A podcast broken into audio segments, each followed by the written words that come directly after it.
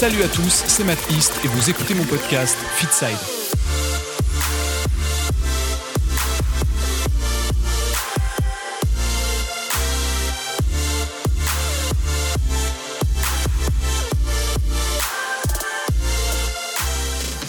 Bonjour et bienvenue pour ce premier épisode de Fitside.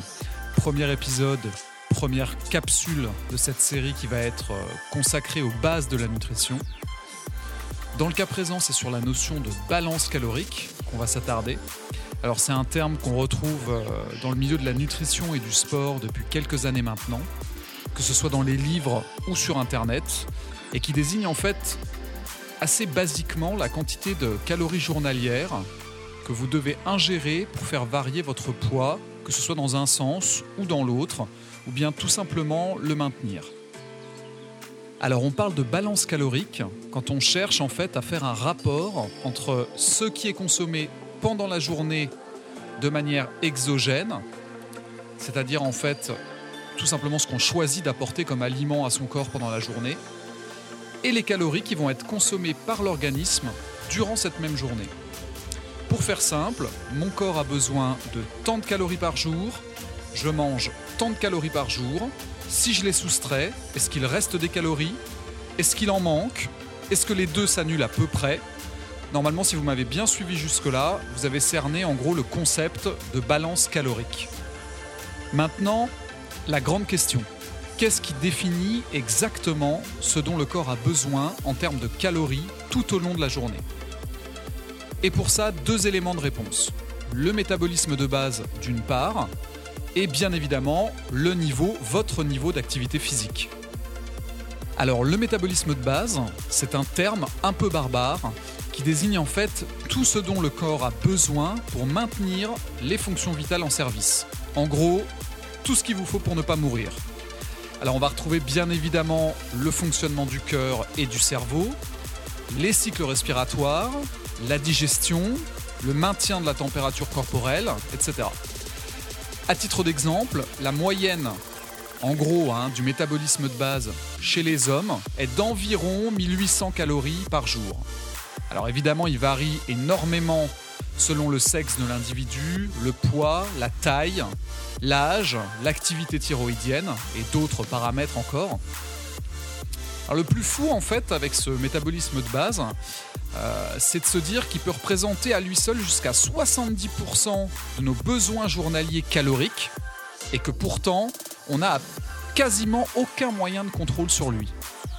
De l'autre côté, on a le niveau d'activité physique qui regroupe toutes les dépenses énergétiques liées à vos activités, qu'elles soient sédentaires comme la position assise, le travail de bureau, euh, les transports, les repas, mais aussi vos activités quotidiennes d'intensité, on va dire modérée, comme le fait de marcher, le fait de cuisiner, d'aller aux toilettes, de jardiner pour ceux qui jardinent. Et bien sûr, vos activités sportives, ainsi que le sommeil et vos éventuelles siestes, puisque bien évidemment, on n'arrête pas euh, de respirer ou d'être en vie quand on dort. Le corps va donc se servir de ces deux paramètres pour déterminer la quantité totale d'énergie dont il a besoin pendant la journée, quantité qu'on appelle souvent DEJ ou AETQ, qui signifie en fait les mêmes choses. Hein. DEJ c'est dépenses énergétiques journalières, AET ou AETQ c'est apport énergétique total quotidien. Tout ça, ça désigne en fait les mêmes choses. Hein. Et bien évidemment, c'est à l'aide des différents macronutriments, à savoir les protéines, les lipides et les glucides, que le corps va combler ses besoins.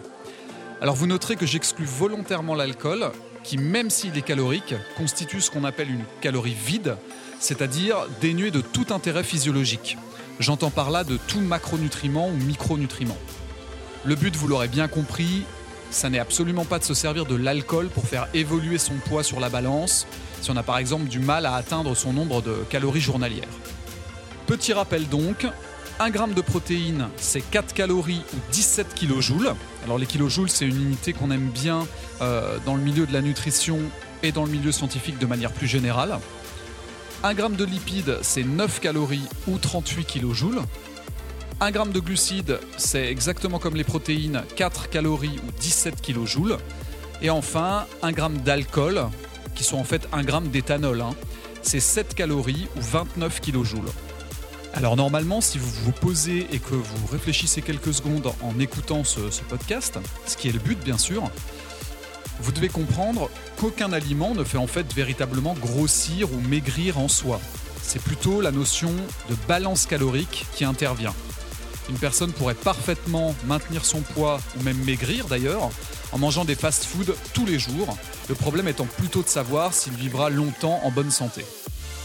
Donc, si vous mangez plus que vos besoins, vous grossissez. Si vous mangez moins que vos besoins, vous maigrissez. Et si vous mangez exactement ou presque exactement ce dont vous avez besoin, alors vous maintenez votre poids. Et c'est ce qu'on appelle la maintenance calorique. Et donc là, forcément, je vous vois venir à 10 km. Comment est-ce que je sais si je suis ou non sur ma maintenance calorique Comment je sais si je grossis, si je maigris Eh bien en fait, c'est assez simple. Il va falloir que vous notiez chaque jour ce que vous mangez pendant une semaine, ou même deux d'ailleurs, hein, dans l'idéal, et que vous observiez ce qui se passe sur la balance. Alors attention par contre, pas plus d'une pesée par semaine, ça servirait à rien, à part vous effrayer. De préférence toujours le même jour, à la même heure et dans les mêmes conditions, c'est-à-dire nu, à jeun et après être allé aux toilettes. Voilà, c'est tout pour cette première capsule nutrition. J'espère que vous aurez appris des choses et que vous serez à l'avenir plus à l'aise avec vos fluctuations de poids. À la semaine prochaine. Merci à tous d'avoir écouté cet épisode de Fitside. N'hésitez pas à me faire part de vos commentaires, de vos suggestions et de vos questions sous le podcast, quelle que soit la plateforme, que ce soit SoundCloud, iTunes Podcast, Spotify, YouTube. Pensez également à laisser un commentaire, à le noter, ça c'est super important, et à le partager si ça vous a plu. Il n'y a que comme ça qu'il pourra gagner en visibilité. À la semaine prochaine, salut à tous.